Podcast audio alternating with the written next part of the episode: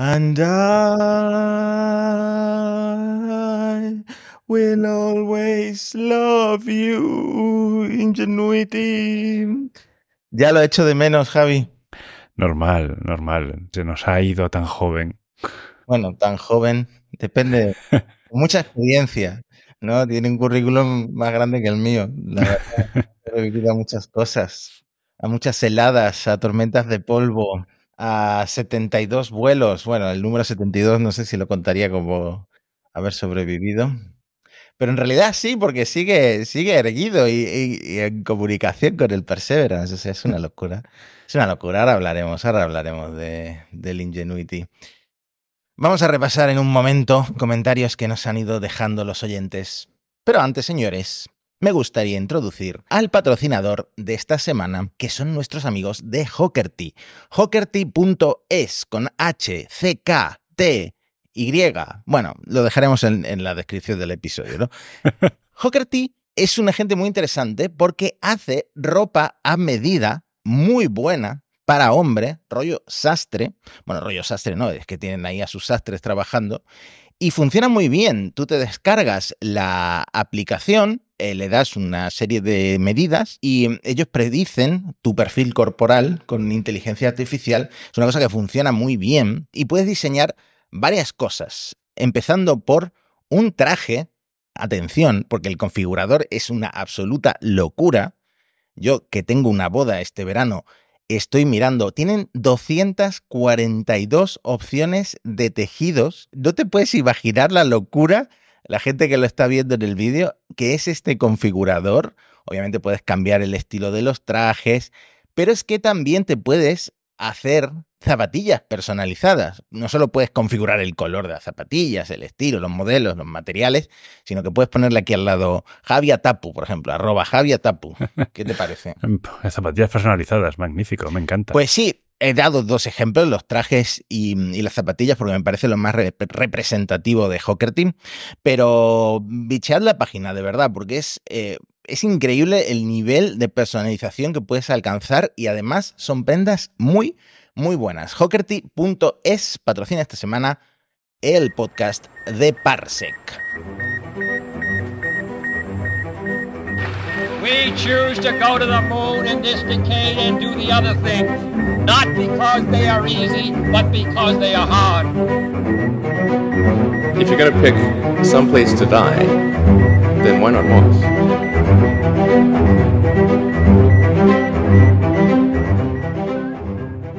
Javi, una cosa que eh, la verdad nos va a costar el divorcio a ti y a mí es que yo muy de vez en cuando reviso los comentarios y tú estás ahí, dale que te pego, ah, en todas las comunidades porque nos dejan comentarios en iVoox, nos dejan comentarios en Spotify, nos dejan comentarios en YouTube, en Apple Podcast. En Twitter también, o en X. En Twitter, en Twitter. Nos dejan a veces preguntas, se me olvida todas las semanas leerlo, pero tú has traído hoy una selección. Sí, he traído una selección. Yo tampoco soy tan regular como debería ser, pero de vez en cuando me paso por ellos.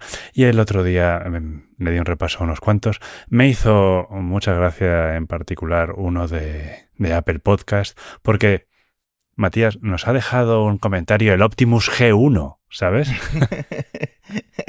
Optimus, eh, Optimus G1 y no sé si es un robot o un teléfono de LG, porque también, también, también suena un poco a eso. Eh, ¿Qué dice nuestro amigo Optimus? Pues es, es, es, muy amable, el título que dice que es genial Astro Podcast, y luego nos dice que es un podcast imprescindible para cualquier amante o solo curioso de la astronáutica y la ciencia espacial. Una nave con rumbo fijo a las estrellas, conducida por el fantástico Javier Atapuerca y capitaneada por el incansable Matías Zavala.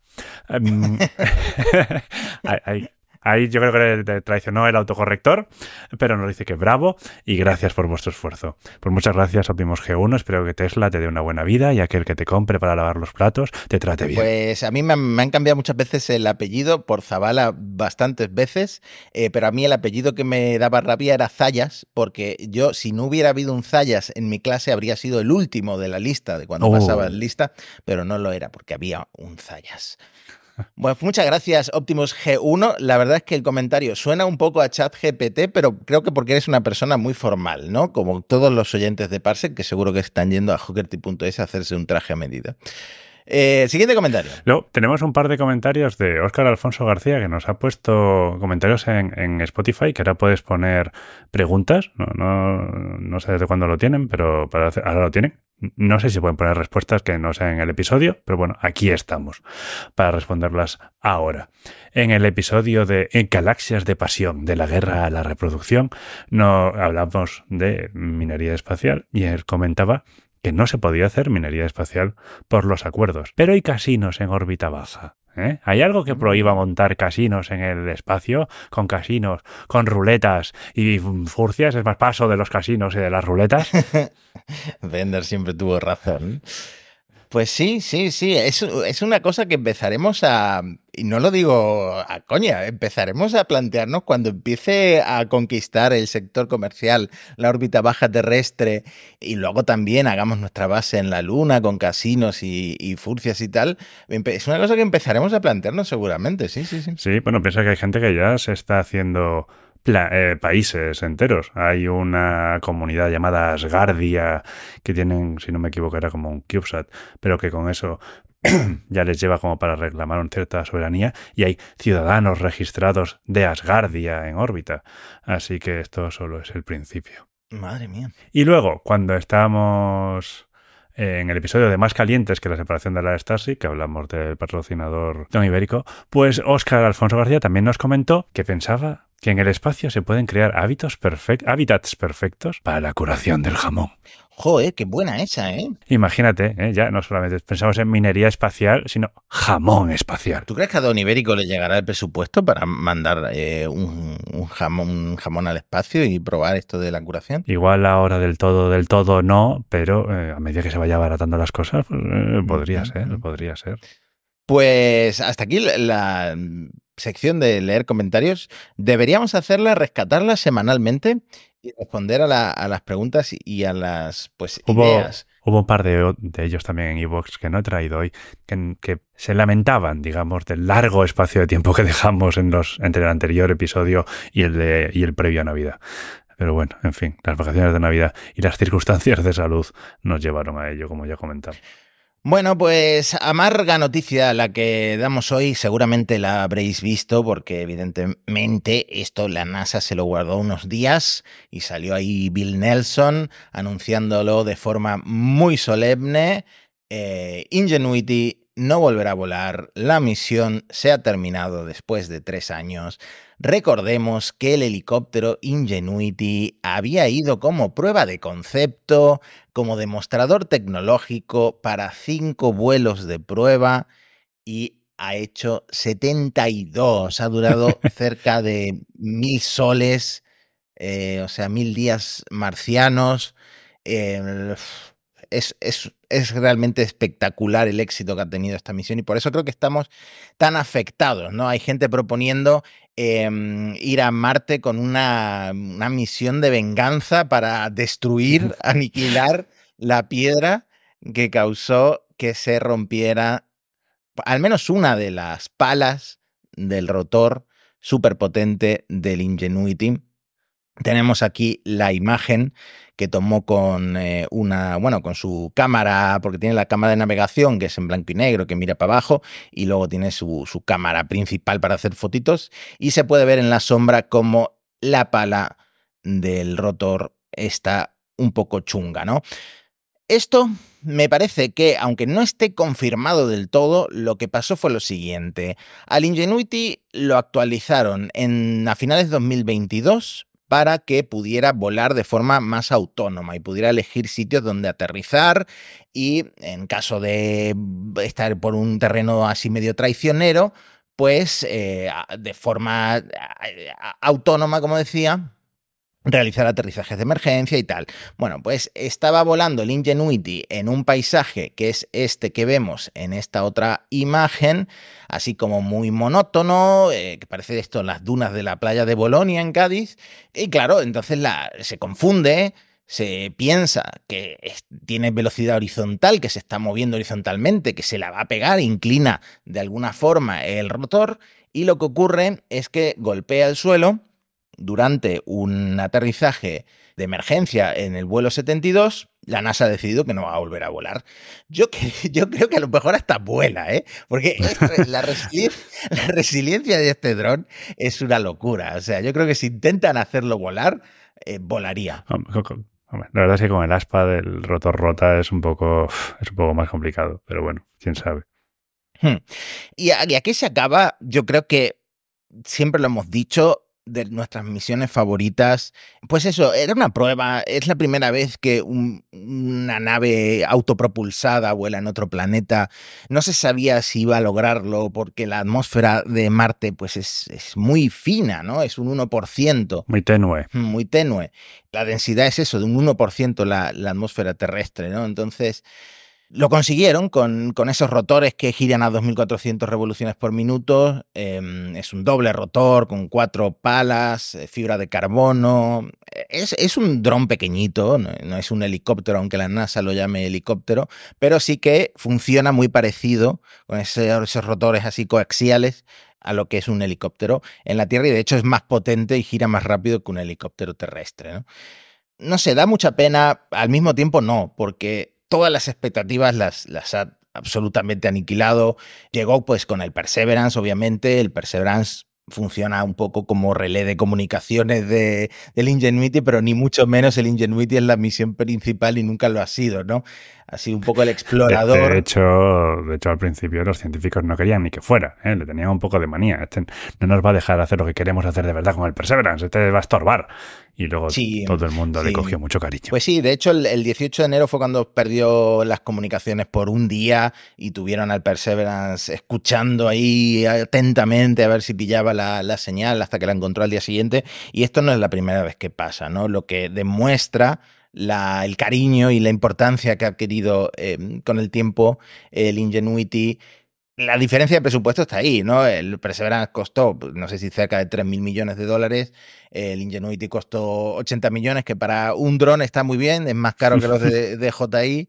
En fin, llevaba la, mm, la, el trozo de tela del primer avión de los hermanos Wright, del Flyer. Ya, desde el principio era como muy simbólico tener un helicóptero que consiguiera volar en Marte y como decía antes, ha sobrevivido a, bastante, aprendió a sacudirse el polvo, ¿no? Eh, moviendo su, sus hélices y bueno, ha recibido varias actualizaciones y ahora estamos a la espera de lo que van a ser sus sucesores. Antes, antes de que pases a los sucesores, a mí me gustaría comentar que el, el Ingenuity, todo este suceso, esto de que está planeado para cinco vuelos, de los 72 y el y el final, que nos ha afectado a todos mucho, me ha recordado a otras, a otras misiones marcianas que tengo, tengo aquí también. Igual que tengo el pequeño Ingenuity de Lego, aquí tengo un póster de las dos misiones, el Spirit y el Opportunity. No sé si te acuerdas, pero estaban planeadas para durar 90 días.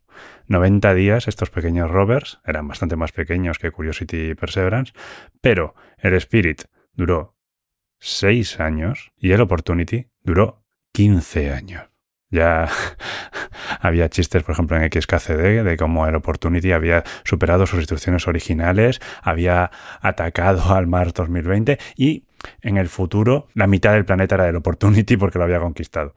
Pero como, como con el Ingenuity, todas las cosas buenas tienen que terminar en algún momento y tras 15 años el Opportunity también cayó. No sé si te acuerdas, las últimas transmisiones del Opportunity se, se, como que se romantizaron bastante. Las últimas comunicaciones eran que el Opportunity estaba diciendo llegaba una tormenta muy grande y los cielos estaban oscureciendo. De hecho fue una tormenta salvaje de estas que ocupan todo el planeta y que le estaba quedando poca batería.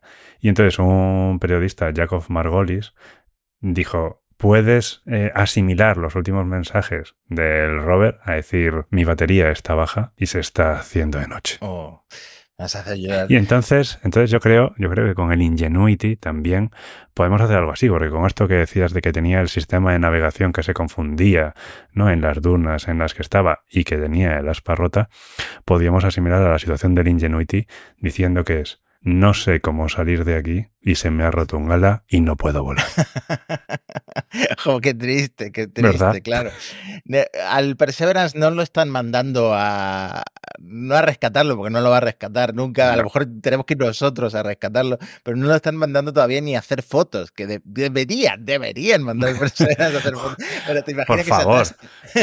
claro, no, imagino que no, no quieren arriesgar al Perseverance, que además tiene su papel que cumplir junto. Bueno, o no, porque claro, están los sucesores del Ingenuity que sustituirían al Perseverance en esta misión a cumplir, ¿Qué vas a contar ahora? Claro, porque quería eh, hacer un brevísimo repaso de eh, cómo ha cambiado el Ingenuity el diseño de futuras misiones. Porque claro, ahora está demostrado que no solo se puede volar en Marte, sino que es algo muy interesante, ¿no? Como explorador, hmm. enviar Em, helicópteros, ¿no? Por ejemplo, para buscar hielo de agua, ahora que hemos encontrado como una capa de como de 3 kilómetros de grosor de hielo de agua en el ecuador de Marte.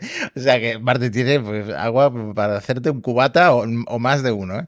Y. Mm, bueno, pues han rediseñado misiones del futuro, como las que ya hemos comentado, que es eh, Mars Sample eh, Return, que ahora puede incluir eh, hasta dos helicópteros, ¿no? Los Sample Recovery Helicopters. Mm, que son parecidos a Ingenuity, más grandes, con eh, ruedas en las patas y em, están planteados como eh, una alternativa al Perseverance para recoger las muestras que ha ido eh, depositando, cagando en Marte y, y, llevarlas a lo que es em, el módulo que va a despegar para luego traerlas de vuelta a la Tierra, ¿no? Esto Javi, ¿a ti eh, te ha afectado que, eh, unos helicópteros puedan sustituir a mm, un rover, por ejemplo? Hombre, a, mí directamente no, pero eh, en Europa sí que nos ha afectado, porque el rover marciano que iba a recoger las muestras se hacía en, en, Europa. Y creo recordar que GMV, de hecho, tenía algún papel en esto. Así que, así que sí es posible que haya afectado. Pero bueno, se tomó esta decisión de sustituir al rover europeo por estos helicópteros. Le tengo cariño al Ingenuity, le tengo el cariño a estos helicópteros que tendrán un brazo robot, ahora ya van mucho más avanzados. Esto es maravilloso. Pero me hubiera gustado que se hiciera el rover europeo, la verdad. Bueno, de todas formas habrá eh, participación europea en el retorno de muestras. Pero es posible que China llegue antes a recoger muestras en, en Marte, a recolectar muestras con las misiones Tianwen, porque la misión Tianwen 3, que es la de retorno de muestras, ¿no? la de recoger allí y traerlas de vuelta, también podría usar un helicóptero muy parecido al Ingenuity, pues con la misma lógica de recoger las muestras, ¿no? Aunque todavía no está claro, es un poco como pasa con el Mars Sample Return, podrían usar un robot, un brazo robótico o, eh, los, o el helicóptero directamente, o a lo mejor el helicóptero lo acaban usando solo un poco como examinador de rocas, ¿no? Más que, más que como recolector de rocas. Que la verdad es que eh, el formato helicóptero para lo que es explorar, ¿no? Es, eh, yo creo que es lo ideal. Y de hecho, el helicóptero, mm, que no sé cuál es el estado actual de esta misión, pero es una cosa muy futura, que es el, el Mars Science Helicopter, este, que ya sí llevaría instrumentos científicos y que sería una cosa más seria para explorar pues regiones que los rovers no pueden explorar en Marte, como son las regiones más escarpadas, ¿no? Para buscar hielo de agua, como decía antes. Eso es lo que veremos en el futuro y esto es una herencia del Ingenuity, porque si el Ingenuity no hubiera tenido tanto, tanto éxito, pues no nos plantearíamos esto. El otro día vi que la NASA le, mm, le dio financiación en estos programas que hace para apoyar eh, conceptos locos a un avión de estos VTOL, de estos que despegan en vertical que es un avión de ala fija, todo, está todo cubierto de paneles solares para volar en Marte, ¿no? Durante días y días y días en una sola carga, ¿no? Esto, por un lado, tiene sentido porque estás volando a una altitud más baja que un orbitador, pero hoy en día con las cámaras que puedes meterle a un orbitador, no sé exactamente cuál sería la ventaja, me imagino que para estudiar la atmósfera más que lo que es el suelo con cámaras. Pero bueno, ahí está. molar, mm. Matías, molar. sí, la verdad, y además se llama Maggie, siempre buscando ese, ese acrónimo falso, ¿no? El Mars Aerial and Ground Intelligence Explorer. no, salió así natural, salió así natural. claro, salió, fue casualidad, ¿no? Total. Pues ya está, no vamos a, dedicar eh, más tiempo a, mm, Ingenuity porque lo, hemos hablado todo sobre, sobre helicóptero. Hemos hablado cada vez que batía récords, hemos vuelto a hablar de, de Ingenuity y, sobre todo porque no quiero acabar llorando. Me afecta, me afecta la. Ni siquiera se ha muerto, ¿no? Pero me afecta el fin de la misión. ¿A qué tema saltamos, Javi? Bueno, podemos hablar de otra sonda que también se ha estampado de morros, si te parece. Podemos ir a Slim, el aterrizador japonés en la Luna, que ha conseguido el aterrizaje más preciso de la historia en la Luna, pero no exactamente como planeaba. Esto también es buenísimo. Esta historia es eh, muy divertida. Tengo que decir que yo lo estaba siguiendo en directo para cubrirlo. Eh, hicieron un directo en inglés, aparte del directo en japonés. Daban muchísima información. La telemetría se veía como en un gráfico así como con mucha, mucha información, como les gusta a los aerotrastornados. Y se vio en, ese, en esa animación, en ese gráfico con la telemetría y todo, cómo la nave cayó así, de, como de cabeza, ¿no? Como de morros, lado, pum. De morros, pum, se clavó en la, en la luna. Pero claro, no sabíamos si era un error del gráfico, ¿no? Mm, y mm, luego claro. a los días, a los días cuando salió la foto, que la foto es literalmente eso, la nave clavada de morros en la luna, pues me pareció muy gracioso. Y además la gente se dio cuenta de que era igual que eh, en el Kerbal. ¿Cómo se llama este juego? El Kerbal El Kerbal, Kerbal Space Program, sí.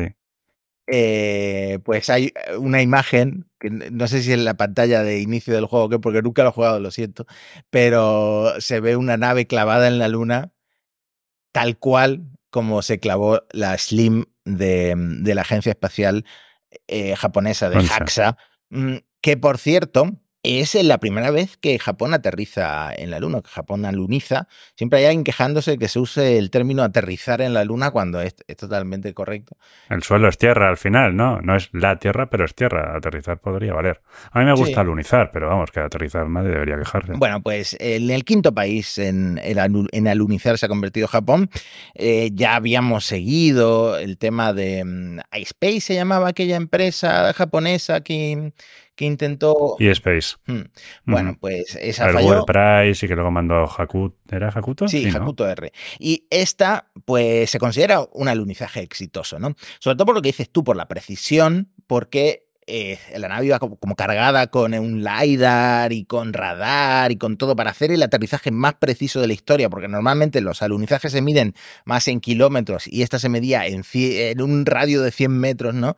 Y acabó alunizando, creo que dentro de un margen de 55 metros del punto Mm. exacto donde quería alunizar, ¿no? Además, en una pendiente.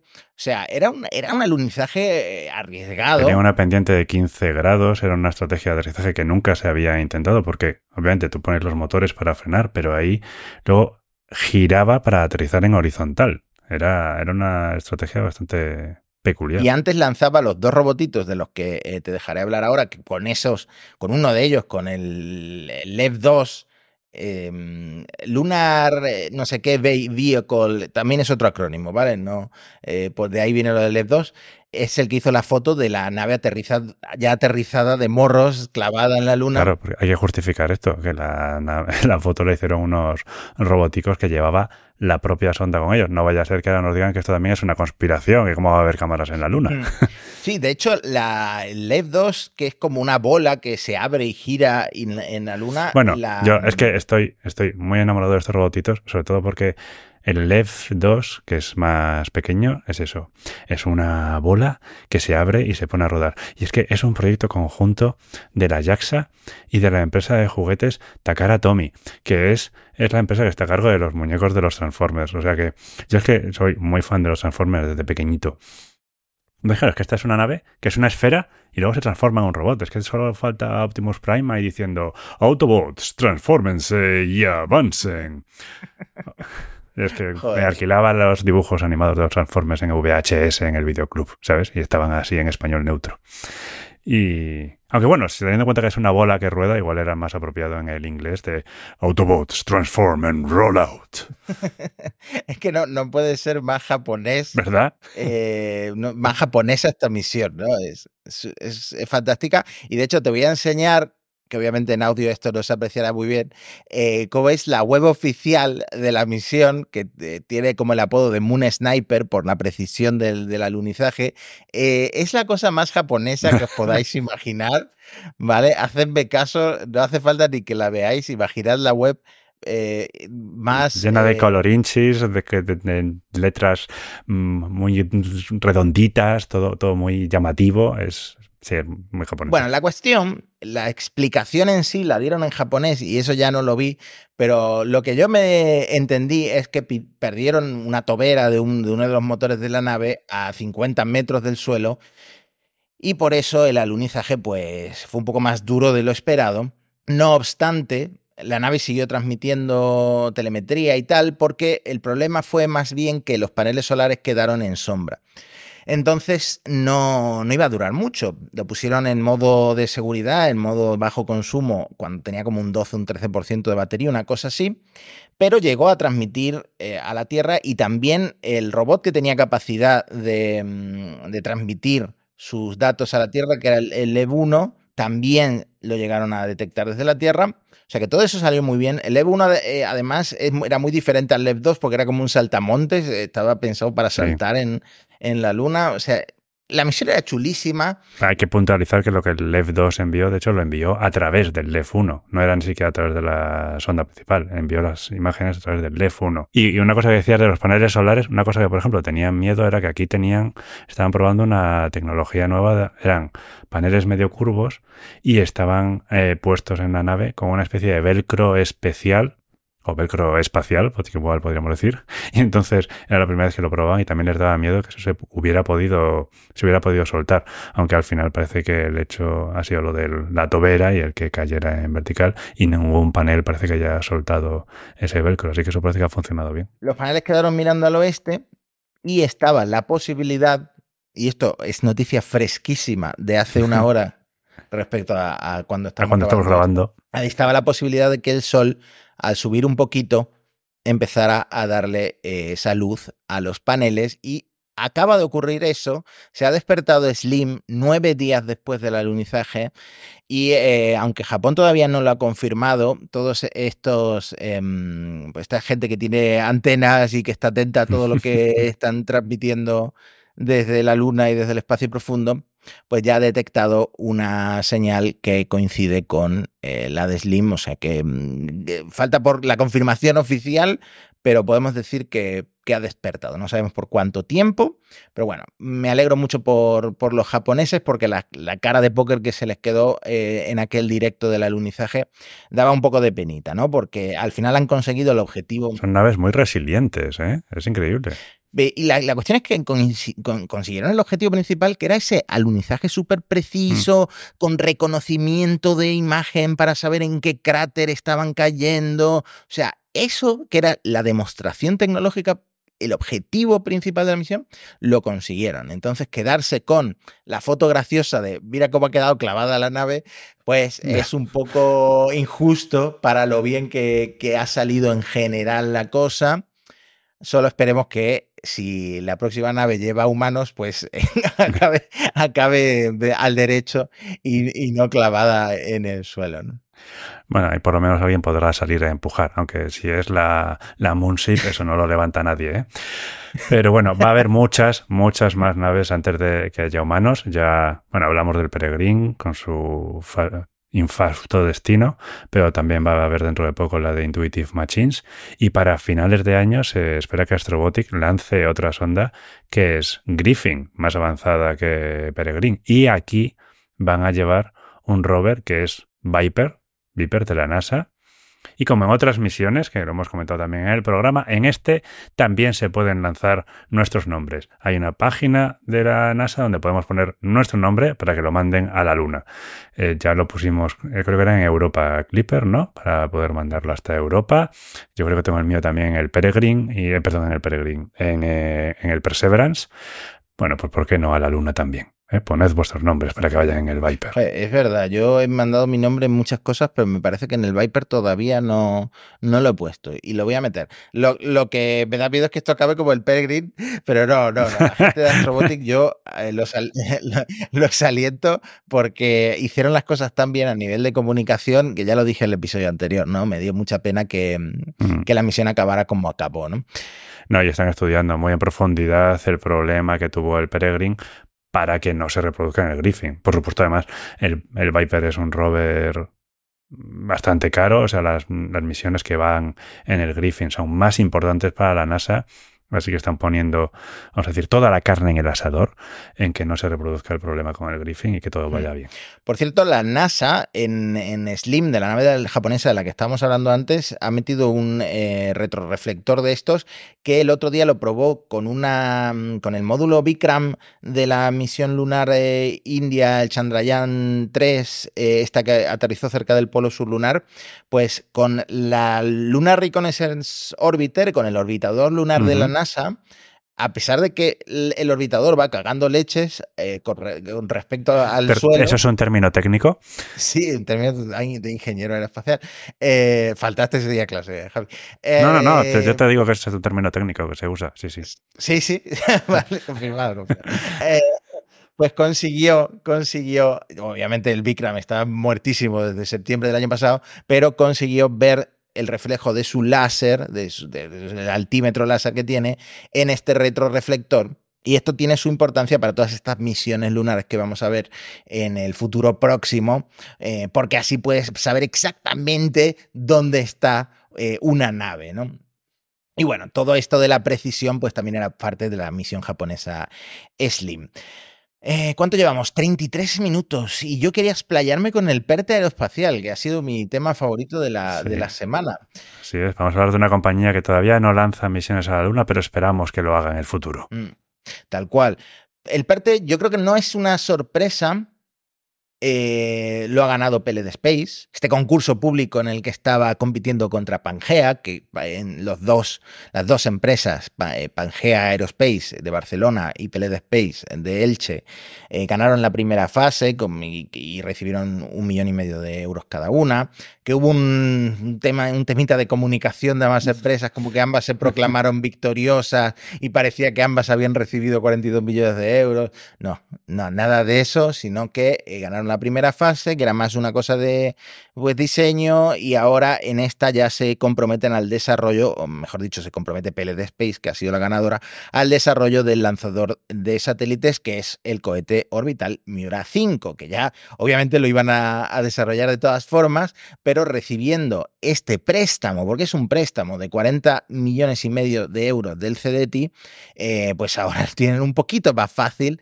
hmm. para hacer realidad el Miura 5 en 2020. 2025. A finales de 2025 las primeras pruebas y en 2026 ya eh, la parte de lanzamientos comerciales o empezar eh, su etapa de lanzamientos comerciales y empezar a devolver el dinero al gobierno de España o al CDT como regalías em, de esos, o como royalties de esos lanzamientos, ¿no? Tienen 10 años para devolver los 40 millones y medio de euros. Es eh, pues un apoyo muy importante para PLD Space, pero es lo que esperábamos un poco del gobierno, porque en Alemania eh, el RFA, ISA, todos estos están recibiendo también muchas ayudas y, no puede PLD Space tampoco quedarse atrás, con bastante recorrido gracias al, lanzamiento exitoso del, del Mira 1. Claro, aquí PLD Space partía con una cierta ventaja, yo creo, por el hecho del lanzamiento del Miura 1, ¿no? Yo tenía una cierta experiencia en lanzamiento de cohetes. Y no es, no es el único espaldarazo que ha recibido PL de Space, porque esta semana también es una de las elegidas dentro de la Flight Ticket Initiative de la de la Unión Europea, de la EUSPA y de la Agencia Espacial Europea.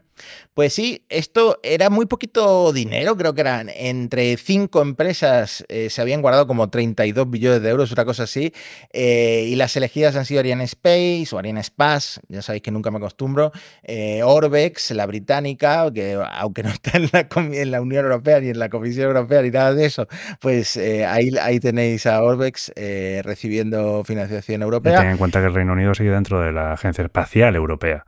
No, Eso es no, es, no es de la Unión Europea y no es de la EUSPA, pero sí está en la ESA. Eh, es un poco un follón, pero ahí está. Mm.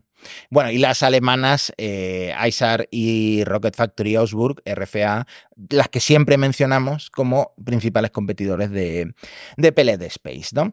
Así que por lo menos lo del Flight Ticket Initiative nos ha servido para eso, para saber, para poner en el mapa cuáles son las empresas gordas, gordas que están compitiendo ahora mismo con PLD Space.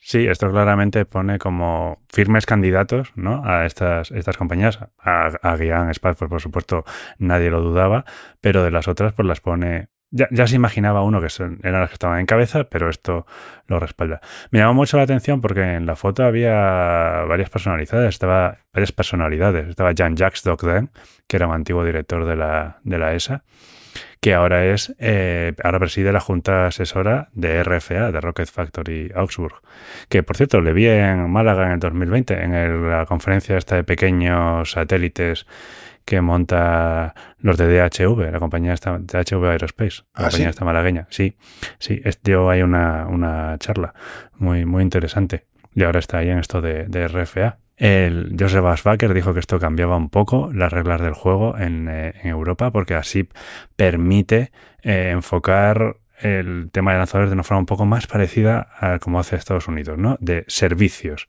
Entonces, esperan que esto potencie el desarrollo también de los lanzadores en Europa. Y en la Mm. foto también salía Miguel Belló, pero el Miguel Belló no estaba como representante de España, de la Agencia Espacial Española, porque no lo comentamos, pero dejó de ser a finales de diciembre, dejó de ser el comisionado del PERTE aeroespacial y también director de la Agencia Espacial Española, que como ya habían dicho era provisional, pero ha sido un poco casi una sorpresa. Claro, tú me tienes que explicar este movimiento, porque yo pensaba que ese hombre iba ya eh, directo a ser el director de la Agencia Espacial Española. A mí me parecía eso también, que era un firme candidato a ser no el provisional, sino ser el primer director.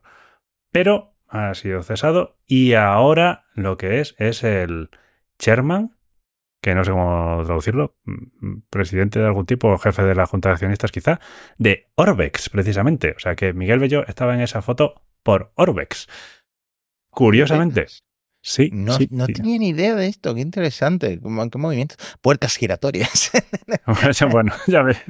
Hombre, Miguel Bello ha estado muchos años en la industria, ¿eh? ya no, no- no es más que un movimiento dentro de la misma, que tampoco es algo así. Lo que me llamó mucho la atención cuando, cuando leí la noticia es que Orbex ha tenido cuatro CEOs en el último, en menos de un año, ¿sabes? Lo cual no parece una gran señal para la, la empresa. Las empresas británicas espaciales no, no les está yendo muy bien últimamente. Y ahora, en enero, se abre la convocatoria para elegir al sucesor de Miguel Belló. Hay un comité de selección que será el encargado de elegir a tres candidatos entre todos los perfiles que se presentan. Y mientras tanto, ahora mismo, el que es el encargado de dirigir la Agencia Espacial Española eh, es el general de Brigada del Ejército del Aire y del Espacio, Juan Carlos Sánchez Delgado. Que me consta que además es oyente del Ah, programa. sí, oh, tenemos, tenemos que traerlo.